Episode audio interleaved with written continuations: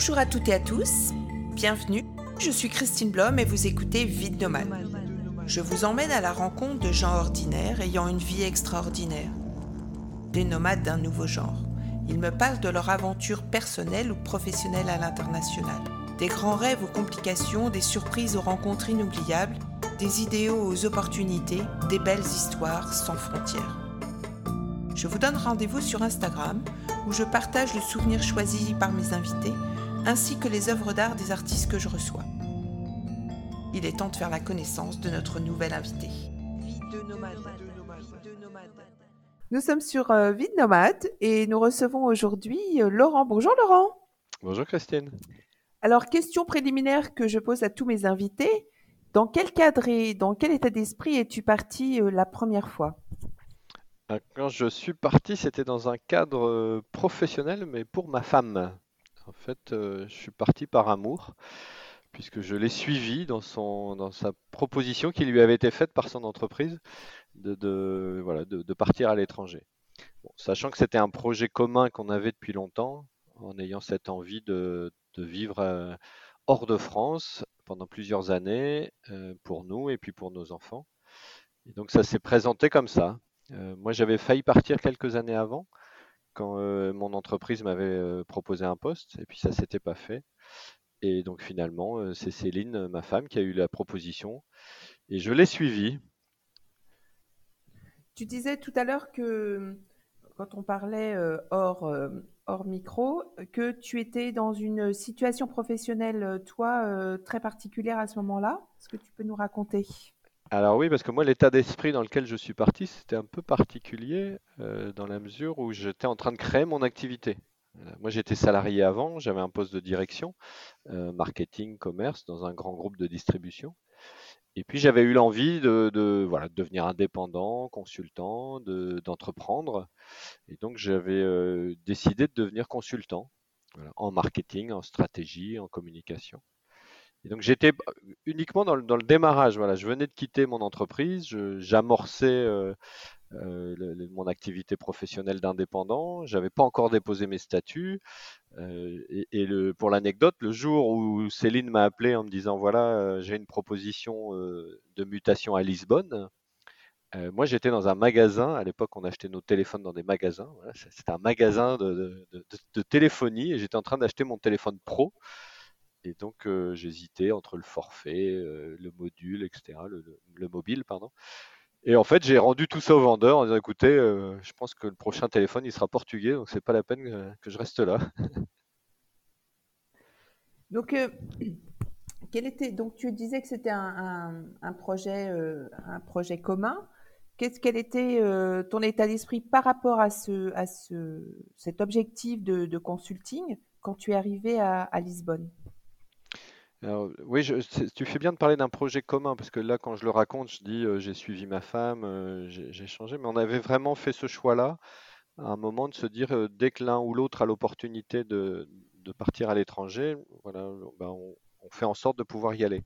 Et donc moi, la question s'est pas posée très longtemps de, partir avec Céline. mais l'état d'esprit, c'était à la fois de la joie, de la découverte et de l'enthousiasme de partir à l'étranger. Et puis aussi un peu je dis souvent, c'était le, coup patatras, quoi. C'est-à-dire que c'était pas prévu. Moi, j'avais prévu de démarrer mon activité en France. J'étais en train de créer mon réseau, de, démarrer avec des clients. Voilà, j'étais dans, tout un processus que j'avais amorcé. Et ça y est, ça prenait forme, ça prenait corps. Et puis là, euh, patatras, mon château de cartes que j'avais établi euh, s'écroule. Et je me dis, ça sera Lisbonne. Donc, euh, donc l'état d'esprit que j'avais, c'était à la fois de la curiosité, de l'envie, et puis aussi c'était bah, qu'est-ce que je vais faire quoi? Parce que je connais pas le pays, je connais pas la langue, je connais, j'ai pas de réseau. Comment je Et puis je suis resté dans mon modèle un peu de schéma mental, tu vois? Ça c'est aussi un truc intéressant dans l'expatriation. moi en tout cas qui m'a beaucoup touché après, c'est, c'est j'avais parfois des, des, modèles en me disant bah voilà c'est simple, je développe une activité de consultant un événement de ma vie fait que ça sera plus à Lille, parce que je suis lillois, mais ça sera euh, à Lisbonne, c'est pas un problème, tu vois. Je continuais sur mon, chemin en me disant, bah, je ferai ça à Lisbonne. Sauf qu'à Lisbonne, ça n'a pas marché du tout. Oui, parce que en fait, plus rien ne correspond à- au schéma de départ et ta dynamique, forcément, elle s'arrête. Ouais, voilà. En fait, euh, je m'étais dit, bah, c'est pas grave, euh, je peux être consultant n'importe où, puisque c'est un métier d'indépendant. Et finalement, avec les, les- les freins qui se sont posés, ça m'a beaucoup remis en question. Parce qu'en me disant, bah, je ne peux pas travailler ici, j'ai pas le réseau, j'ai pas la langue, j'ai pas les connaissances euh, du culturel, euh, comment je vais trouver des clients? Enfin, c'était trop complexe.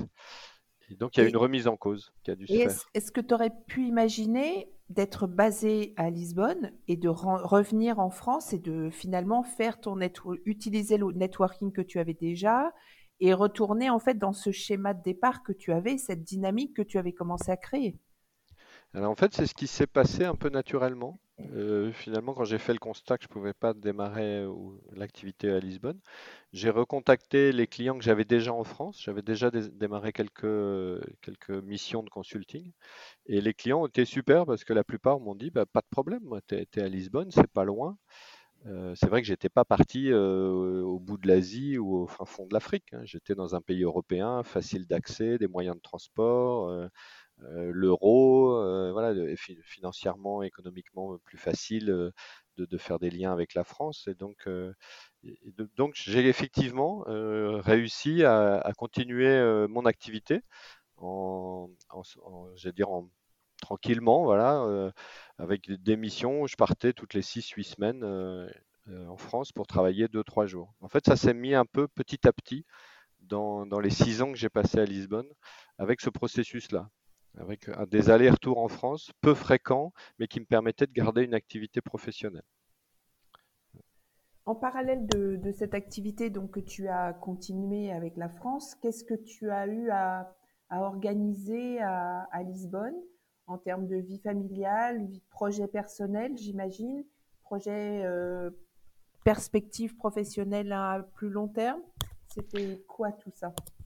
Alors voilà, tu, tu poses le paquet euh, complet quand on arrive à l'étranger. En tout cas, quand je suis arrivé, je me suis dit, bon, bah maintenant, euh, qu'est-ce que je fais professionnellement? Qu'est-ce que je fais familialement? Comment aussi je, je garde l'équilibre du couple? Parce que c'était une sacrée rupture. On, bossait tous les deux, on était des, dirigeants tous les deux. Euh, ma femme a une promotion, elle est partie euh, travailler à Lisbonne. Moi, du jour au lendemain, je me retrouve sans activité ou, peu d'activité. Euh, donc remise en question de ma place, tu vois, de mon rôle. Qu'est-ce que je fais qu'en tant que conjoint On était un peu sur un pied d'égalité, entre guillemets, professionnel. Et puis d'un seul coup, moi, je me retrouve à la maison. Et puis aussi de me dire qu'est-ce qui est vraiment important pour moi. Tu vois, ça m'a remis sur des essentiels. En disant finalement, j'ai beaucoup bossé jusqu'à 40 ans, puisque je suis parti, euh, on est parti en 2007, donc j'avais 40 ans qu'est-ce qui compte pour moi, qu'est-ce qui est important. C'était des périodes quand même, la première année en tout cas, de remise en cause et aussi d'une joie intense, euh, qui est une opportunité extraordinaire. Et, je remercie Céline de m'avoir permis de vivre ça parce que à 40 ans, finalement, je me suis dit, mais c'est cool, je peux faire ce que je veux. Euh, le rêve Le rêve, quoi. Tu dis, bon, euh, on a des conditions financières qui nous permettent de, vivre largement.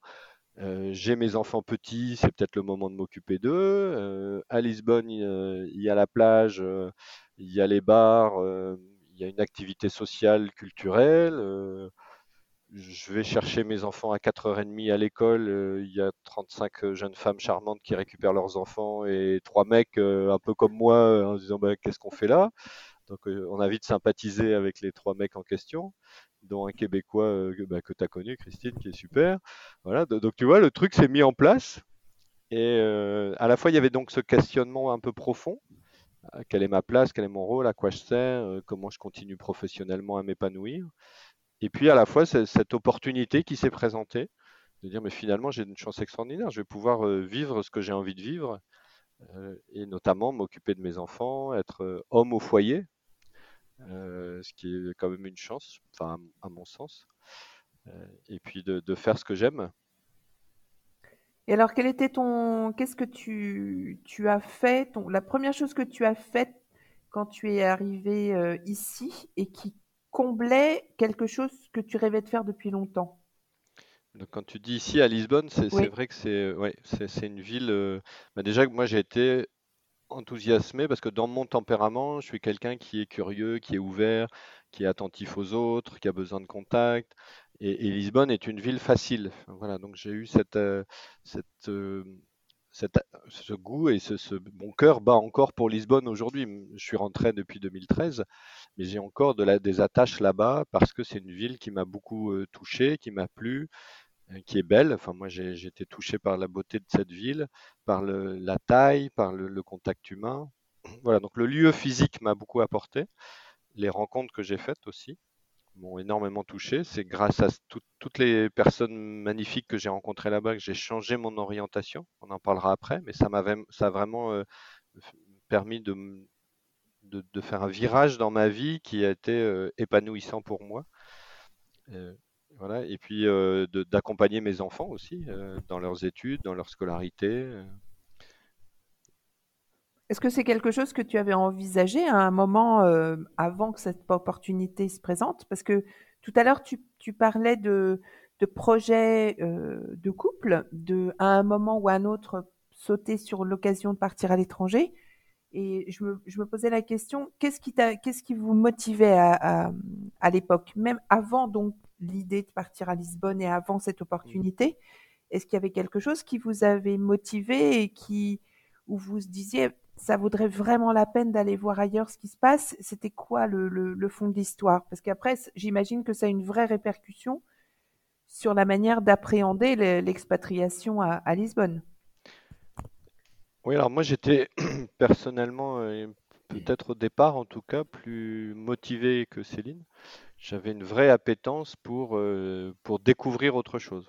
C'est la découverte d'autre chose. Et c'était à la fois professionnellement, travailler dans un autre pays, c'est quand même euh, une belle expérience. Et puis humainement, vivre euh, en famille euh, à l'étranger, c'est aussi sympa. Alors moi, dans ma famille, il y a des expatriés, donc ça m'a aussi ouvert à ça.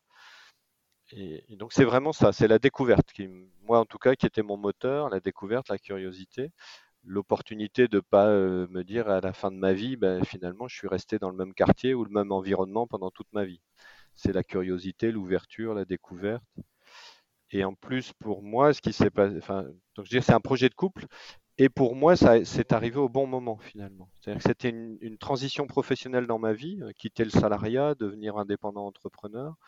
Alors sur le coup, ça n'a pas été facile parce que mon, projet euh, a pris une tournure différente.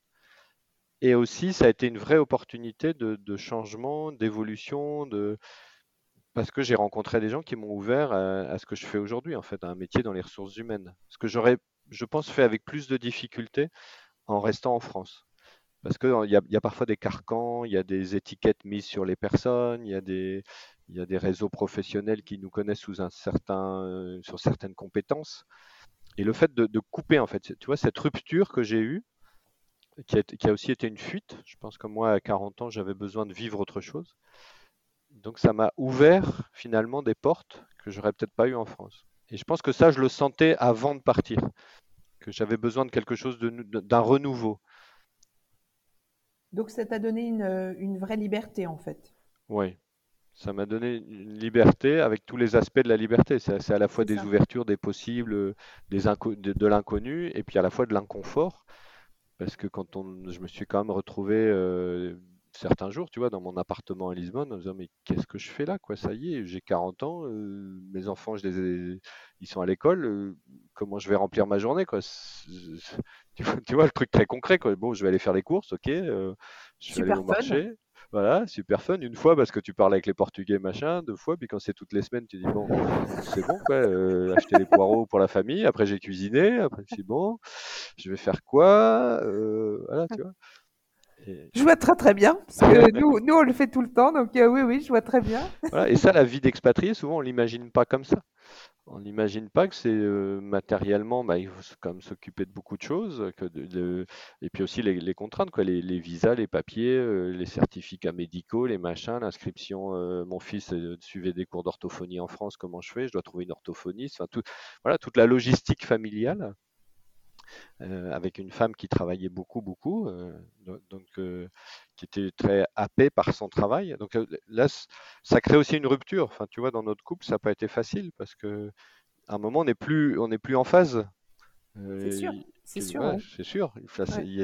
on vit deux choses très différentes, donc donc ça a aussi amené bah, des questionnements sur, sur la relation, sur le couple, sur, sur l'essentiel, qu'est-ce qui est vraiment important pour nous, comment on retrouve l'équilibre ou comment on crée un équilibre différent? Et, ça, on n'anticipe pas trop. Enfin, moi, j'avais pas anticipé dans l'expatriation. J'avais plutôt vu le côté bah, super, cool, on s'en va en famille, on s'installe, on aura une belle maison et puis la vie sera rose. Donc, qu'est-ce que tu as fait pour, à côté de, du supermarché, d'acheter des poireaux, qu'est-ce que tu as fait pour remplir tes journées? Et c'est là où moi j'ai eu, j'ai eu beaucoup de chance. Et je crois que c'est une, c'est quelque chose que je garde en moi. La vie nous apporte ce qu'elle, a à nous apporter et à nous d'aller là où, on a notre énergie, on a notre joie de vivre et on, a quelque chose qui nous, qui nous amène là. Et c'est pas forcément mentalement, tu vois, c'est, vraiment en, intuition et en émotion. On se dit, tiens, là, il y a un truc. Et donc, par exemple, je me suis dit, euh, moi, j'aime découvrir, j'aime connaître, j'aime apprendre, donc je vais apprendre le portugais. Je me suis inscrit à la fac. Et comme euh, j'aime bien, faire ça euh, à plusieurs, j'ai proposé à mon copain québécois, là, on est allé à deux à la fac. Et donc là, à 40 ans, je me suis retrouvé sur les bancs de l'école. Euh, on se marrait, on avait des, devoirs à faire, on avait une professeure qui nous disait pas bien, t'as pas fait ton devoir, euh, il fallait faire l'exercice 4, t'as fait que le 3. J'ai quand même 40 balais, j'ai managé 300 personnes, j'ai eu un budget de 120 millions. Enfin voilà, et en fait tout ça, ça s'écroule quand bah non, je suis juste un mec qui apprend le portugais et si je bosse pas ma grammaire, ça va pas le faire. et donc on a noué là-bas des contacts sympas. Euh, avec une, jeune hongroise qui était mariée à un artiste portugais. Et en échangeant avec son mari, là, il me dit Mais pourquoi tu fais pas une école d'art? Euh, Tu es ici, tu as du temps. Euh, pourquoi tu fais pas ça? Tu aimes bien dessiner? Je prenais des cours du soir quand j'étais salarié. Et, voilà, donc j'ai rapidement eu la chance de, pouvoir entrer à, l'ARCO, qui est une école d'art contemporain à Lisbonne. Et ça a été un, un, super moment parce que je me suis dit, bah oui, je vais aller vers ça. Et puis ça m'a ouvert des portes. Et le deuxième aspect, ça a été de dire, bah, en fait, je crée le réseau social de la famille. Et donc, aller faire mes courses tout seul et rester dans mon appartement, ça va pas le faire. Moi, ça va pas du tout aller.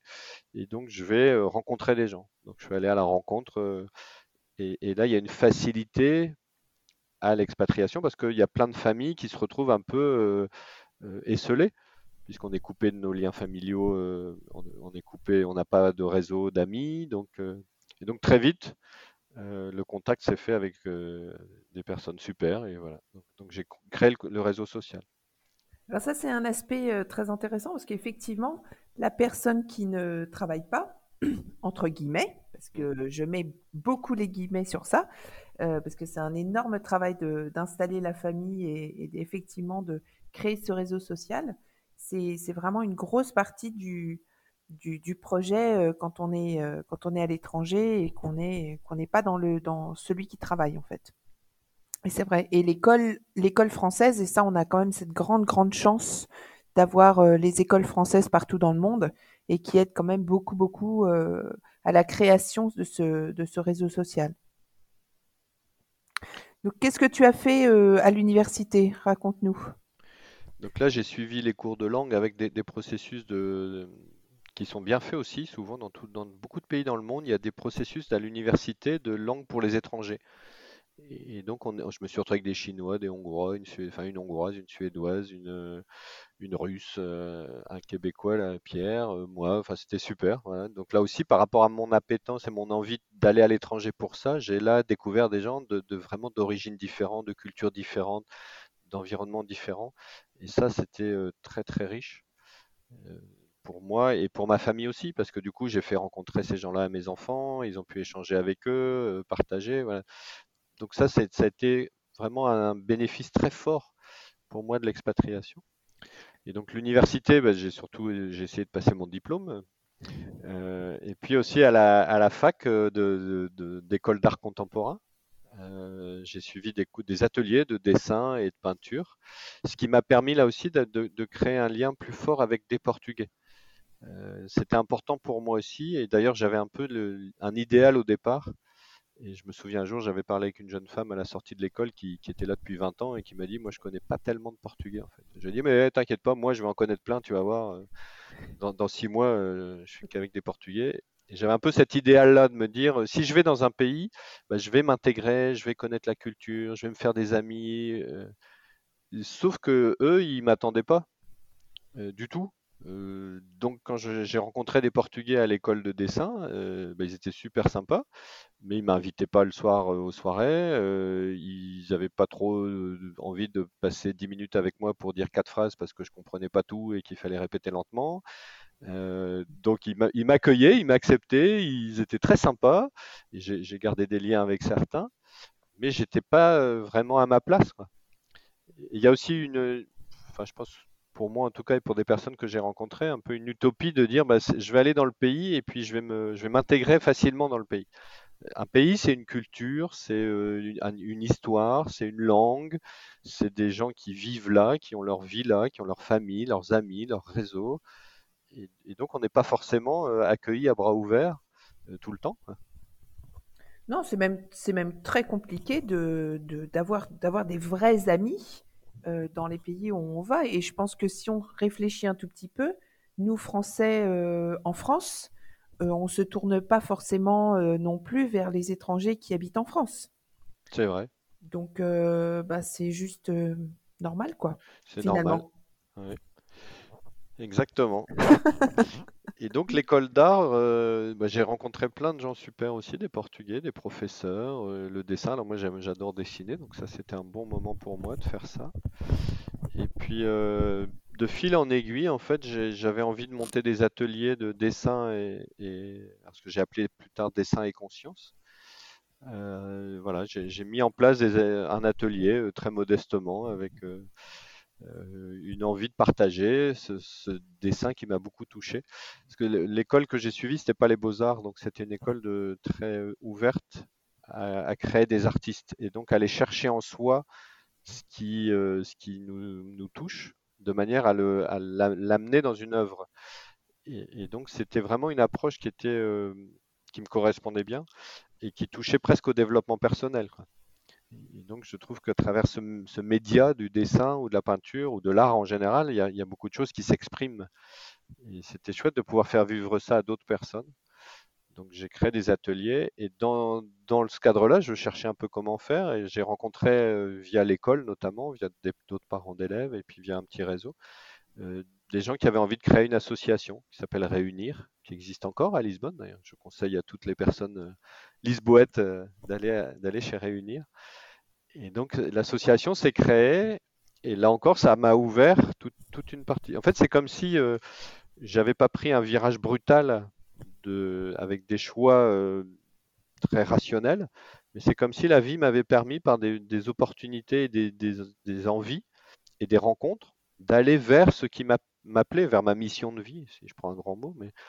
Et donc du dessin, j'ai rencontré des gens qui, avaient créé cette association, qui m'ont dit bah, on peut mettre des ateliers en place une des personnes euh, faisait de la méditation et donc Anne-Sophie, elle m'a dit bah, si tu veux, je crée un groupe de méditation. Donc j'ai dit ouais, super, moi je, je veux bien tester, euh, génial. Je suis allé vers ça. Euh, un autre était euh, travaillait beaucoup en ressources humaines, donc il avait des outils et des moyens en RH. Donc euh, j'ai dit ah ouais, ça m'intéresse ton truc. Euh, une autre était plutôt dans le yoga, elle passait son professorat de yoga. Euh, voilà, et en fait tous ces gens-là m'ont amené à, pouvoir euh, faire ce que je fais aujourd'hui, en fait. Je les en remercie. Enfin, j'ai une gratitude énorme pour toutes ces personnes et pour ce qui a été possible à Lisbonne pour amener un changement voilà, que j'avais pas du tout anticipé avant de partir. En même temps, tu étais, curieux et tu étais prêt pour ça. C'est-à-dire que si tu as rencontré tous ces gens et tu as, c'est aussi parce que tu avais cette curiosité et puis tu avais cette volonté. euh, tu t'es laissé porter peut-être par la chose, mais en même temps, euh, tu c'est ce que, dont tu avais envie et tu étais euh, très ouvert pour ça, j'imagine. Ben, je pense que tu pointes un point important pour moi dans l'expatriation, c'est l'ouverture, mon expérience de mon schéma mental que je m'étais posé un peu en me disant je crée ma société de consultance en France, c'est plus possible puisque je vais vivre à Lisbonne, donc je vais la créer à Lisbonne, m'a beaucoup marqué en me disant mais arrête de, croire savoir, euh, arrête de penser que les choses vont se passer comme tu, le croyais ou comme tu le prévoyais et reste ouvert. Accueille, ouvre, regarde ce qui, ce qui est présent autour de toi et puis va là où, tu sens que ça t'appelle ou que ça t'attire. C'est un peu comme ça que j'ai construit ces six années à Lisbonne, avec quand même, il faut le dire, une inconnue qui est euh, combien de temps on va rester, euh, en fonction des contrats d'expatriation ou des contrats locaux que les étrangers souscrivent dans, les pays dans lesquels ils sont. On ne sait jamais trop. Euh, nous, on est parti pour trois ans au départ. Puis après, ils nous ont dit, bah, vous, vous, pouvez rester un an de plus. Ah, super. Puis vous pouvez rester un an de plus. Super. Puis vous pouvez rester un an de plus. Donc à chaque fois, c'est des remises en cause aussi d'inconnus. Et quand tu parlais d'ouverture, c'est ça. C'est pour moi, ça a été ça, c'est de rester ouvert en me disant, mais finalement, je ne sais pas quand je vais repartir. C'est peut-être dans six mois, parce que le contrat de ma femme s'arrête dans six mois, mais peut-être qu'on va prolonger encore d'un an, donc ça sera peut-être que dans un an et demi, ou peut-être encore deux ans et demi.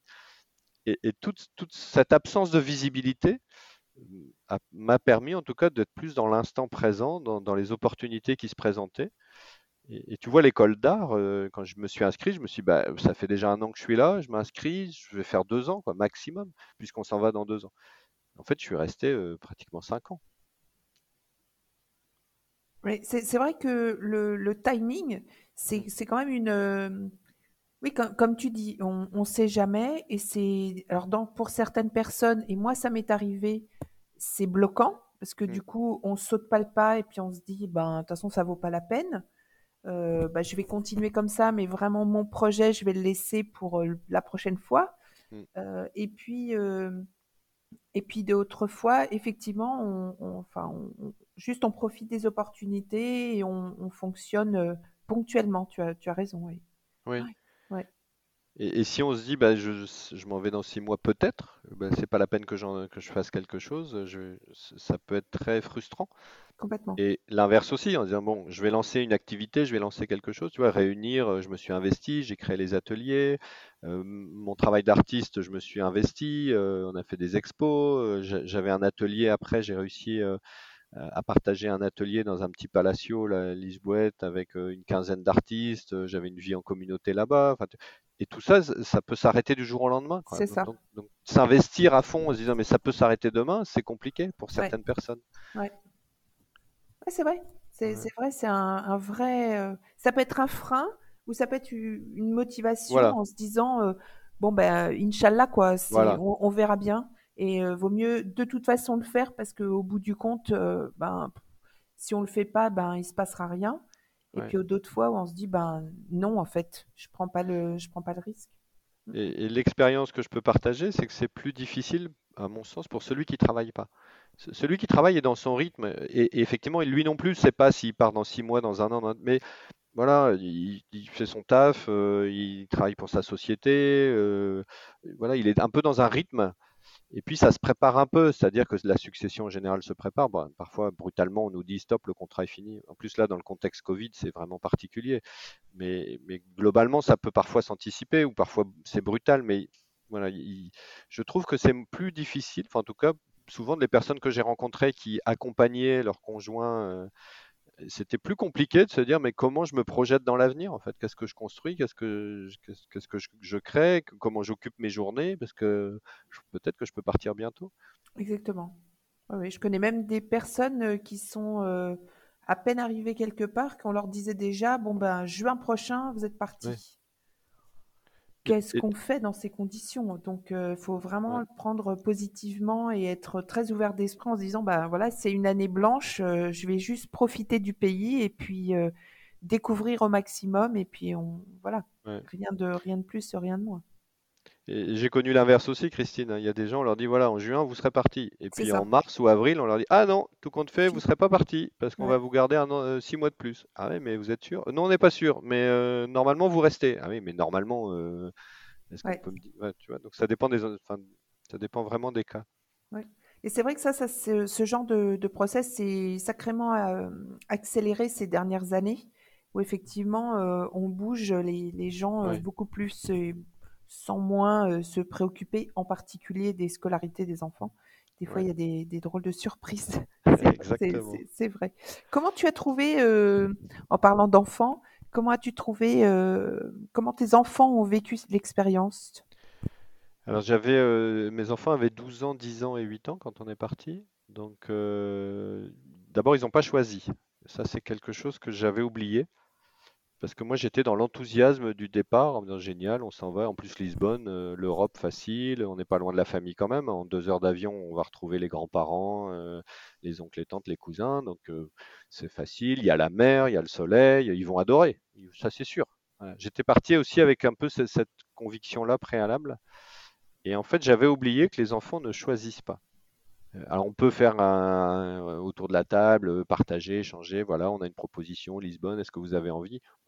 Ils se rendent pas compte en fait, je pense. Donc, euh, certaines personnes disent ça, oui, oui, mais on en a parlé avant, ils étaient contents. Ils sont contents parce qu'ils veulent faire plaisir à leurs parents souvent. Mais, vraiment, l'enfant ne choisit pas. Donc quand il arrive dans le pays, et nous on a eu ça, notamment pour notre dernière, pour laquelle c'était beaucoup plus difficile. Parce que euh, elle a dû quitter sa super bonne copine, elle a dû quitter son école, elle s'est retrouvée dans un pays un peu ballotté quand même, parce que l'école française, ben, il y avait beaucoup, beaucoup, il y avait 32 nationalités à l'époque où elle est rentrée, une mixité très forte, des Portugais très présents et, qui eux vivent leur vie là, donc c'est différent du Français qui arrive et qui repart, et les Portugais le savent très bien, enfin les enfants portugais voient bien que c'est peut-être pas trop la peine de se faire, euh, de, se lier d'amitié avec une petite Française qui va repartir dans un an ou dans deux ans. Donc voilà, pour, pour euh, notre, notre dernière, c'était un peu plus compliqué. Et pour les autres, euh, bah voilà, il y a eu des adaptations, il y a eu des passages à vide. Il y a, il y a une présence aussi que moi j'ai pas eu. Voilà, avec le recul, je me dis j'étais très présent logistiquement, euh, j'étais pas assez présent émotionnellement, me rendant pas compte des difficultés parfois traversées par les enfants, parce que notamment si je prends mon exemple, nous on était assez enthousiastes. Au bout de trois quatre mois, on s'est dit bah ouais, c'est chouette, on vit notre truc. Les deux aînés un peu plus aussi, et donc on allait à la plage, on allait à la mer, on visitait le pays, on, faisait des week-ends avec les copains. et, et donc tout ça mettait un peu un poids et une chape sur la dernière qui pouvait pas exprimer que pour elle c'était pas facile parce que tout le monde avait l'air d'aller bien autour d'elle. Et ça c'est super dur pour un enfant d'oser dire Écoutez, moi, ça va pas trop là. Et donc, je pense qu'elle pleurait plutôt dans son coin sans le montrer, ou elle était plutôt triste à certains moments sans trop le montrer, en tout cas au début. Et voilà, si j'ai un regret, c'est celui-là. Et si j'ai une, pour, les auditeurs, là, pour ceux qui écoutent, peut-être d'être vigilant sur, euh, sur, les messages, les, petits signaux, les signaux faibles, comme on dit, que peuvent transmettre les enfants, parce que c'est pas facile quand, quand on est à l'étranger. Euh, déjà pour un adulte, c'est pas toujours facile, et pour un enfant encore plus. Et souvent, il va pas oser exprimer si, si le, son- le contexte est, est favorable à la famille, ça va être difficile pour lui. Et je pense que l'inverse est vrai aussi, c'est-à-dire que si le contexte est compliqué pour la famille, euh, ne veulent pas vraiment en rajouter une couche. Et du coup, ils vont aussi éviter d'en parler que eux, ça va vraiment, euh, vraiment pas bien. Ou... Ouais. ouais. Ah, ça, et, et le deuxième aspect sur rien les enfants, à- rien n'est anodin. Surtout, ça, voilà, c'est rien n'est anodin. Ouais. Exactement. Et, et on est déjà nous-mêmes dans nos préoccupations, donc si en plus on fait pas attention aux enfants ou moins, voilà. Et puis, euh, puis moi j'avais aussi un rôle particulier parce que l'homme au foyer, euh, c'est particulier parce que dans globalement l'ensemble des personnes avec lesquelles nous étions, c'était la femme qui, qui était, euh, qui avait suivi son mari, ce qui est beaucoup plus fréquent. Et donc la posture déjà d'homme au foyer est très différente, notamment pour les enfants aussi, parce que du jour au sûr. lendemain, j'étais le référent familial. Euh, ça, ça- ça surprenait beaucoup les personnes. euh, nos enfants se blessaient, voilà, ils se coupaient ou un truc, paf, ils venaient vers moi. quoi. Papa, je me suis coupé, ça, euh, ça fait mal et tout. C'était pas vers leur mère. Euh, voilà, tous les réflexes un peu maternants, maternels qu'on imagine euh, dans, dans nos, dans nos schémas de famille, euh, c'est moi qui les avais. Mes enfants euh, me demandaient leur paire de chaussettes qui était trouée, euh, la, paire de chaussures qu'il fallait changer. euh, c'est moi qui allais faire les courses avec eux. le, carnet scolaire à signer à 10 heures du soir, c'était pour moi. Enfin, voilà, il y avait tout un environnement quand même où le, le rôle d'homme au foyer. Et là, j'ai juste une anecdote, mais ça m'amuse aussi de, la raconter souvent.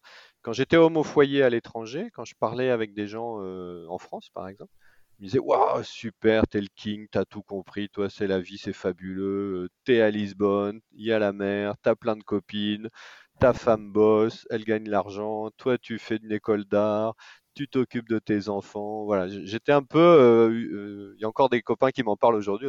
Moi, tu étais mon idole, quoi. Tu as compris la vie, toi. tu, bosses en plus, tu reviens toutes les 4, 5, 6 semaines en France, 3 jours pour bosser, parce que donc tu gardes ton activité pro. Enfin, il y avait une, sorte d'idéal qui m'était plaqué.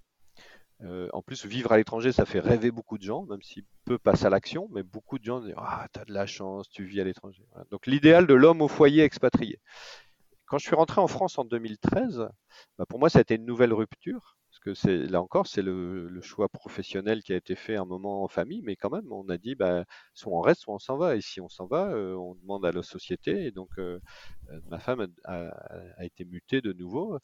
Donc, elle m'a dit c'est fini, quoi, on s'arrête. Et moi, j'étais heureux là-bas. vraiment, j'étais vraiment heureux. J'avais l'association Réunir, euh, l'atelier de dessin et de peinture, euh, je faisais de la méditation. Euh, j'avais un vrai équilibre. Les enfants allaient bien à ce moment-là. Ils avaient trouvé, ça faisait six ans qu'on était là. Ils avaient les, deux, deux, aînés ados, la dernière qui, qui, commençait à grandir, à trouver son équilibre. Et puis un, jour, pareil, on dit stop. dur, hein et quand je suis rentré, bah, je me suis retrouvé en au foyer parce que je devais redémarrer toute mon activité pro. Et là, j'étais le loser. L'homme au foyer en France, quand euh, j'allais dans les repas ou quand je, rencontrais des gens, je Toi, tu fais quoi? Bah, euh, pour l'instant, je suis au foyer. Ah ouais, ah, dur. Hein. Waouh, ah, ça doit pas être facile. Hein. T'es chômeur alors? Je dis Non, non, j'ai mon activité, mais.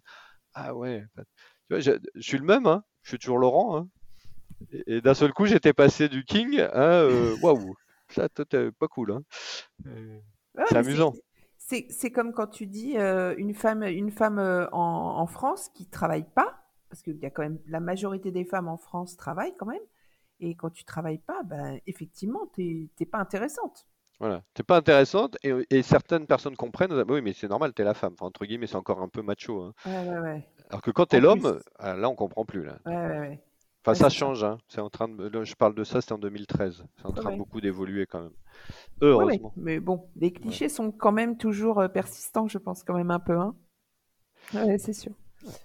Et donc, euh, et par contre, euh, juste une petite chose, tu avais quand même, tu as eu la chance quand même d'avoir dans ton groupe d'amis des gens qui étaient comme toi. Oui. Tu avais aussi d'autres hommes. Oui. et ça, je pense que ça fait une petite différence aussi. Enfin, je ne sais pas comment vous l'avez vécu, mais j'imagine que vous avez beaucoup échangé, peut-être sur les, la complexité, les états d'âme, et puis toi, tu l'as plutôt bien vécu. Il y en a d'autres qui le vivent peut-être moins bien aussi. Oui, oui tu as raison. Pour moi, c'était un moment extraordinaire. C'est-à-dire que ce que je disais, quand, quand j'arrivais à l'école, il y avait 35 jeunes femmes euh, qui venaient chercher leurs enfants et trois mecs. Donc très vite, on a sympathisé là avec Vincent et Pierre. Euh, et puis on s'est dit on va aller on va aller manger au resto, euh, sachant que le midi donc on allait à un, petit restaurant près de l'école. On disait bon il faut quand même qu'à 4h30 on soit à l'école pour chercher les enfants. Donc on a on a de 13h de 12h30 à 14 à 16h30 donc on avait du temps pour parler. Ça c'est aussi un avantage énorme.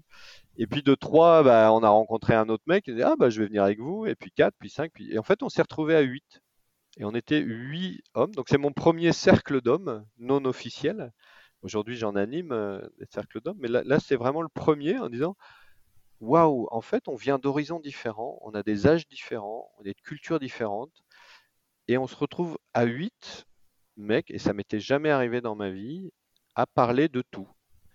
C'est-à-dire qu'il n'y avait plus du tout d'étiquette parce qu'on était tous euh, majoritaires, ouais, parce que les 9, 10, enfin 7 sur 10, on va dire, 7 sur 8, sans activité pro ou une activité pro très réduite. Et donc, on n'avait plus cette étiquette de euh, qu'est-ce que tu fais dans la vie, c'est quoi ton métier, qu'est-ce que tu gagnes. et au contraire, on était là, des mecs, en disant, bah, voilà, il y avait des gens plus âgés, il y avait des plus jeunes, il y avait un poète, il y avait un, ingénieur euh, qui savait pas quoi foutre, il y avait un, chercheur du CNRS, euh, voilà, il y avait. Et ensemble, on dit, bah, c'est quoi la sexualité d'un mec aujourd'hui C'est quoi euh, d'être père aujourd'hui? C'est quoi d'être un amant aujourd'hui? C'est quoi d'être homme au foyer aujourd'hui? C'est quoi, quoi le sens du, du, métier, de la vie professionnelle tu vois? Et donc, on, a créé une association pour se marrer, hein, qui n'a pas de statut officiel, qui s'appelle le, Club du Poulpe, parce qu'on mangeait du poulpe au resto. le, Club du Pulvo. Et, on, a eu des moments de rire et de plaisir et des moments très de profondeur, vraiment, de se dire, mais c'est quoi la vie d'un homme aujourd'hui? C'est quoi les difficultés qu'il rencontre de, vivre en couple, de créer une famille, du statut qu'il a, du rôle qu'il a, c'est quoi la, prostate à 70 ans? C'est quoi? Enfin, tu vois, des, trucs auxquels les mecs parlent pas beaucoup en général. enfin, en tout cas, autour de moi. Donc ça, j'ai eu de la chance. Le, fait d'avoir le fait d'avoir ce temps et le fait d'avoir cette, cette situation, tu crois que ça a amené tout le monde à se, à se poser des questions comme ça? Oui, c'est mon, de, mon expérience du vécu des, autres. Oui, certaines personnes ont choisi. Donc, dans le groupe, par exemple, d'hommes, il y en a qui avaient choisi d'être là. Il y en a qui l'ont subi.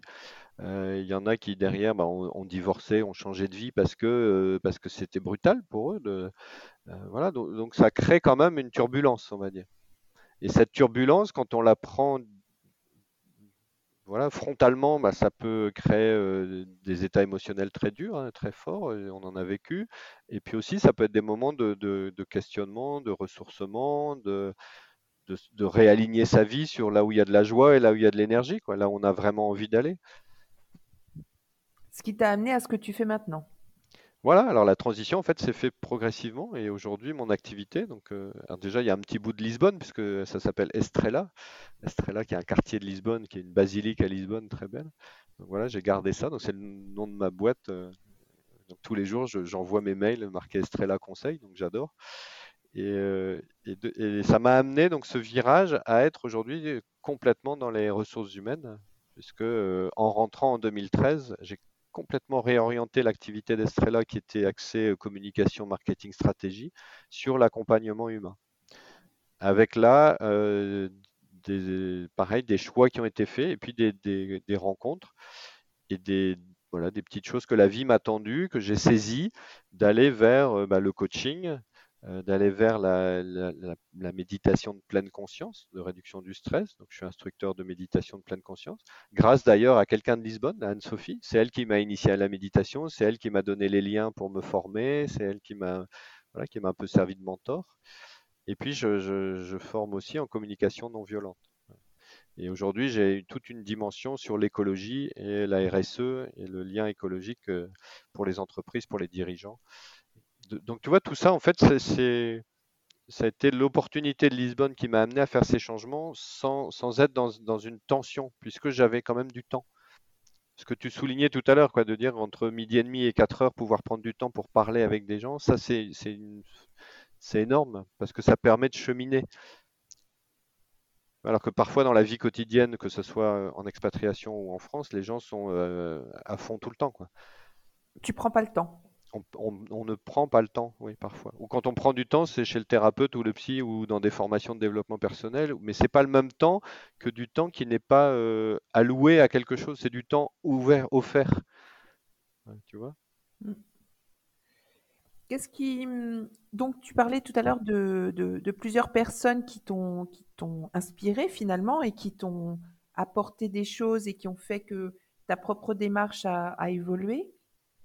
Et qu'est-ce qui, qu'est-ce que chez toi tu as vraiment développé des qualités que tu as développées pendant cette, ce temps en expatriation que tu n'aurais peut-être pas fait, hormis ce, grand virage que tu as fait, mmh. si tu, es, si tu n'avais pas été à Lisbonne? Bah, Moi, spontanément, je dirais c'est que c'est vraiment une capacité d'ouverture et d'accueil, d'acceptation de ce qui est là. C'est, euh, on peut appeler ça de la résilience. vive le présent et se dire finalement je ne sais pas. j'ai une connaissance intérieure intime de ce qui est bon pour moi, je crois, comme chacun. Et, mais j'ai lâché ce truc de je sais. Je sais ce qui est bon pour moi, ou je sais ce qui est bon pour les autres, ou je sais ce que je veux faire, je sais ce que j'ai envie de faire. Non. Je, connais parce que ça résonne en moi, mais c'est la vie qui me l'apporte. Et donc reste ouvert. reste ouvert à ce qui est là et puis euh, essaye au maximum d'accueillir ce qui est présent, de l'accepter et vois comment ça, peut émerger après. Et, ça, ça a été vachement important dans les rencontres que j'ai faites, dans les gens que j'ai connus, euh, dans, ce qu'ils m'ont apporté, dans ce que je vis encore aujourd'hui. Euh, voilà, cette, intuition, alors on peut appeler ça l'intuition, on peut appeler ça l'écoute de soi, on peut appeler ça l'alignement intérieur. Moi, je travaille beaucoup là-dessus en fait, je pense qu'on a un axe intérieur qui est un axe d'alignement, d'intériorité, et qui est et on a un autre axe, je veux dire, qui est l'axe de, l'action, du faire, de l'agir. Et si, si on est dans ces deux axes en même temps, on est vraiment pleinement vivant et pleinement présent. Et, parfois, on peut aller trop dans l'intériorité. Moi, j'ai vu des personnes en expatriation qui se replient, qui, se ferment, qui se coupent, ou qui, restent nostalgiques de l'avant, de leur pays avant, et donc qui, qui veulent absolument retrouver les mêmes choses qu'avant, sauf que ça, c'est pas possible. Et puis, euh, on a d'autres personnes qui sont dans l'axe de l'agir et du faire. Et donc, eux, euh, c'est des boulimiques de, de l'action. C'est-à-dire qu'ils sont tout le temps en, action, ils bougent, ils se déplacent, ils font des trucs. il y a un moment, on peut se poser. Donc, c'est ça que ça m'a. Un des apports majeurs pour moi, c'est l'ouverture, l'acceptation et toujours essayer d'être dans cet équilibre de euh, qu'est-ce qui résonne en moi et qu'est-ce que je, je mets à l'extérieur de moi, comment je suis dans l'action. Est-ce que ça t'a aidé sur ton retour en France? Parce que le, retour d'expatriation est jamais très facile à, vivre, d'autant plus que vous êtes revenu dans la région où vous étiez au départ. Euh, est-ce que tu crois que ça t'a aidé pour, euh, pour euh, retrouver un peu ton, le contexte général? Oui, oui, je pense que le fait d'être parti. D'abord, tu as raison, on n'anticipe pas le fait que c'est le retour qui est difficile. Enfin, pour nous, ça a été ça. C'était euh, partir, ça a eu des, enjeux, une complexité, ça a amené des, changements. Voilà, c'est un changement. Le retour, euh, chaud, hein, parce que revenir dans la même région, le même endroit, euh, retrouver des, personnes autour de nous qui n'avaient pas du tout bougé, donc qui étaient toujours dans le même modèle, alors que nous, on avait quand même pas mal évolué dans un certain sens. Et donc, ça m'a aidé, oui, de me dire finalement, bah, ok, la vie m'apporte ça maintenant, je reste là. Euh, qu'est-ce que je fais ici? Qu'est-ce que je redéploie en France? Donc, c'est là que j'ai redéployé toute l'activité d'Estrella sur l'accompagnement humain. Euh, et ça m'a donné cette énergie-là, le fait d'avoir vécu ces six années à Lisbonne. Mais je ne cache pas que c'était super dur le retour, parce que je ne l'ai pas choisi en fait. Autant, partir, je l'ai choisi, autant le retour, ça a été un peu imposé en disant, bah voilà, euh, six ans, soit on reste, soit on s'en va. Après beaucoup de discussions avec Céline, euh, on a dit bah finalement euh, la meilleure option c'est le retour, donc on, revient. Mais n'empêche que ça a été subi. moi je l'ai vécu. Euh, et donc revenir, bah, c'est recommencer quelque chose qui est plus comme avant. Et donc comment on fait? Je me suis souvent posé cette question-là et réveillé la nuit quand même. Mais qu'est-ce que je fous là? J'ai pas du tout envie d'être là. Je suis revenu ici. Qu'est-ce que je vais faire? Comment je vais me redynamiser mon activité? Euh, Est-ce que je deviens thérapeute? À un moment, j'y ai pensé. Est-ce que je fais de l'art-thérapie? Parce que j'avais fait une école d'art et je m'intéressais à l'humain. Est-ce que tu vois plein de questionnements en fait, plein de doutes. Et je crois que le doute, c'est une force aussi quand on est en expatriation. Enfin, pour moi, ça l'a été c'est cette capacité à douter de soi, à douter du système et douter de ce qu'on vit qui permet d'amener justement une ouverture, une acceptation et une résilience pour bien redémarrer. Et puis une agilité. Voilà, le dernier mot que je dirais, c'est l'agilité. Euh, pour moi, c'est essentiel. Est-ce que ça, comment ça a été vécu ce retour au niveau familial? Parce que tout à l'heure, tu disais que effectivement, au niveau couple et puis les enfants, euh, c'était pas toujours évident. Est-ce que tu as ressenti ça aussi sur le, retour? Là, ils étaient plus âgés, donc ils ont déjà mieux compris euh, les raisons.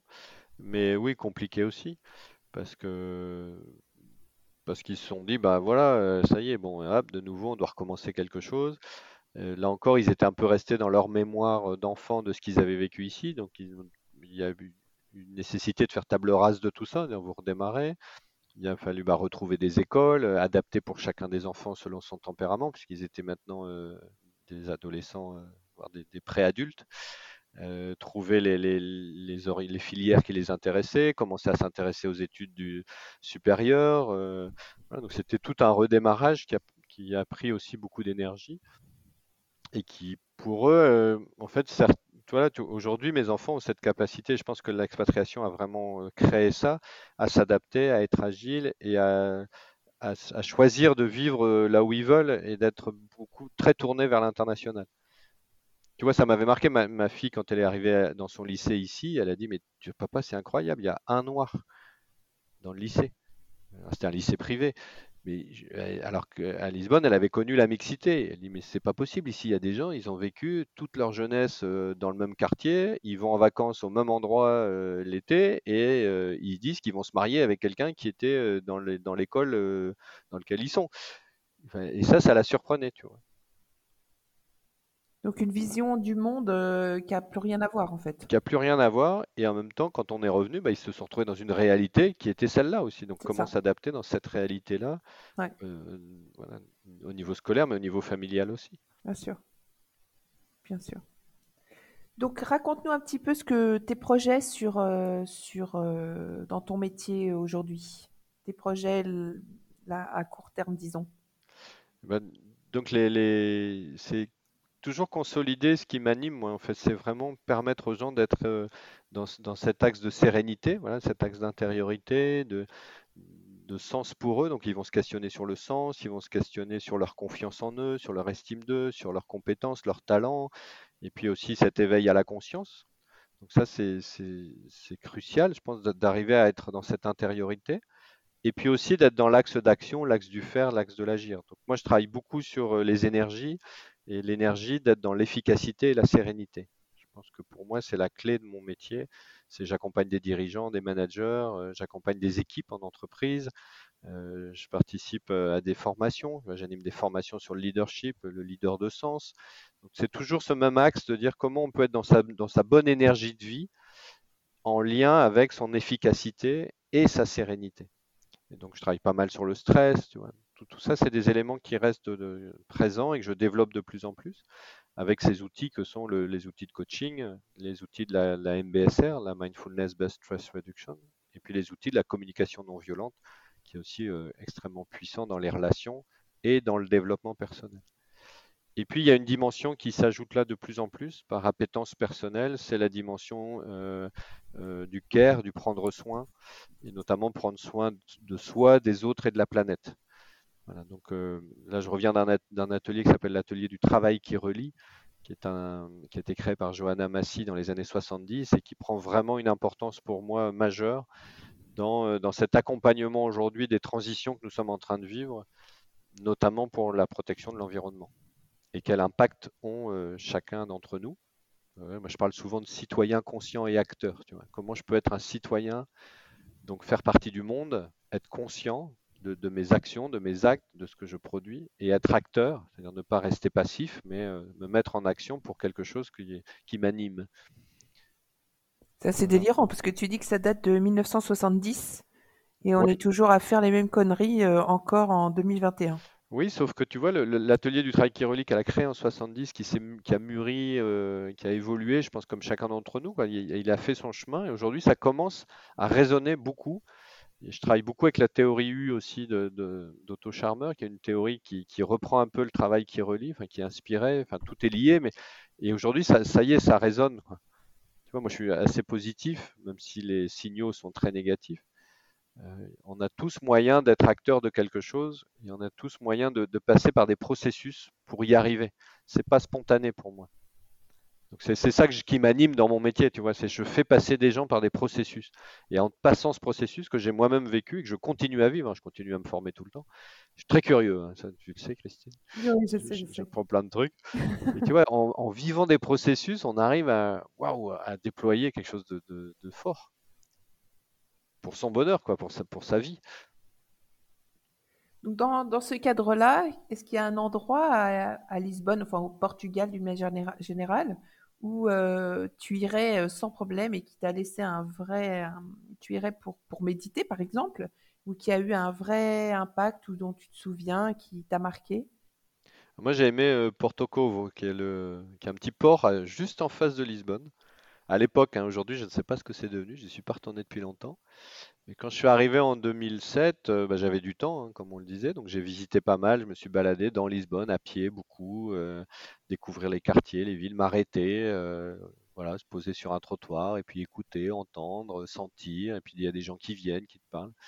Et un jour, j'ai découvert ce petit port qui est de l'autre côté du Tage par rapport à Lisbonne. Il y avait encore des pêcheurs avec des barques, il y avait encore, enfin, il y a une grosse usine à côté, donc c'est assez moche en fait. Mais c'est des petites maisons.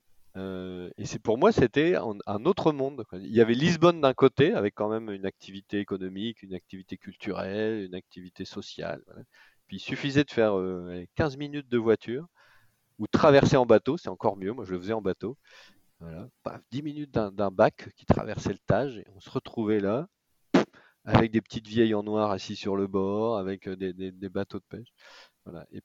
Je garde cette image-là de, de, ce, qu'est le monde en fait. On est, si je prends ça à l'image du monde aujourd'hui, il y a des mégalopoles très actives et puis il y a, encore des, petits villages ruraux isolés dans, plein d'endroits du monde où les gens vivent très simplement. Et, j'aspire à cet équilibre, tu vois, en disant c'est pas la peine d'aller dans, dans, le gigantisme et dans, le, dans la surconsommation des, mégalopoles et des gens qui y habitent qui sont de plus en plus riches. Et puis à côté de se dire on, va, on a des plus pauvres de plus en plus pauvres. C'est, c'est juste juste à côté quoi. Tu vois, le Tage il est pas très large et le monde est pas très grand. Voilà, donc Porto Covo, j'y pense souvent. En plus, il y a une plage derrière qui donne sur l'Atlantique. Euh, et on peut à la fois être sur le Tage d'un côté, sur l'Atlantique de l'autre. C'est tout, toute cette mixité qui me plaît bien. Est-ce qu'il y a un plat mix portugais que, que tu aimes beaucoup? Voilà, pastéis de natte. Euh, Alors ça, c'est aussi émotionnel parce que quand ma fille, elle est pas très bien là, à Lisbonne, quand les gens, les, copains venaient, parce qu'on a eu aussi pas mal de passages d'amis ou les gens même qu'on rencontrait à Lisbonne, elle, lui disait alors ma petite, t'es bien là, t'es contente à Lisbonne, c'est super. Elle dit non, euh, c'est pas toujours terrible, mais les, les j'aime bien. Heureusement, il y a les pastéis. Et donc, elle avait commencé, je lui avais proposé, enfin, elle m'avait dit un jour, on, va goûter les pastéis de Lisbonne. Donc, on faisait les pastellaria et on allait goûter les pastéis de Lisbonne. Elle et en rigolant, on avait dit, on va écrire un guide sur les pastéis de Lisbonne.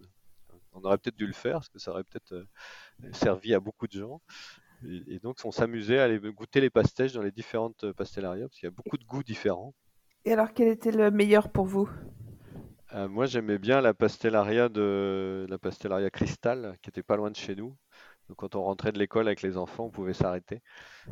Donc, c'était sympa. Donc, c'est dans le quartier de, de, de Lapa, une pastellaria qui s'appelle Cristal, et qui était très très bonne. Mais qui, est peut-être toujours d'ailleurs. Oh, certainement, j'imagine que ça n'a pas changé. Enfin, pas dans on y retournera. on y retournera. Je vais y aller, je vais te dire. Ouais, voilà. Et raconte-nous un tout petit peu, euh, puisque tu, tu, as appelé ta, ta société Estrella, raconte-nous, tu parlais tout à l'heure de, l'église. Euh, pourquoi ce, coin-là de... Est-ce que c'est juste le nom ou est-ce que c'est l'église qui t'a marqué ou, est-ce que c'est euh, ce quartier que tu trouvais, que tu aimais bien? C'est l'ensemble en fait, parce qu'on vivait pas très loin. Donc je passais souvent à Estrella. Il y a un parc en face aussi qui est très beau. Donc ça, c'est, j'y allais souvent aussi. Il y a des kiosques, donc on pouvait prendre un café, un thé, un chocolat ou, un, ou une caipirinha. Hein. Bah oui, il faut pas se laisser abattre. Bah ouais. Et donc, euh, donc on se retrouvait souvent là euh, avec des copains, avec des personnes, des amis. C'était un peu un lieu de rencontre, donc euh, j'aimais bien le nom. C'est le parc d'Estrella. Euh, il y a l'église aussi qui est chouette. Et puis dans, dans l'église, il y a une crèche qui est tout au fond, qui est un peu cachée. Donc ça, ça me plaisait bien aussi. Et puis euh, voilà, c'est un lieu qui est à la fois majestueux et imposant. C'est là qu'ont les, les lieux les enterrements des, des, notables portugais. Et puis à la fois, c'est un lieu qui a, qui a, une âme, je trouve, enfin pour moi en tout cas. Et donc quand j'ai cherché un nom pour ma société, j'étais en train de déposer mon, mes statuts. Euh, je me suis dit, tiens, ce serait sympa.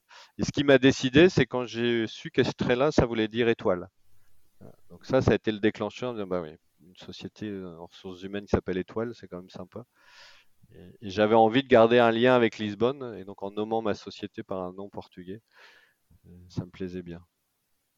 Merci Laurent pour tous ces souvenirs et toutes ces réflexions. Je suis sûre que ça va en inspirer euh, plus d'un. Et puis euh, à bientôt et puis surtout bonne continuation dans tes projets. Oui, merci Christine. Au revoir. Au revoir.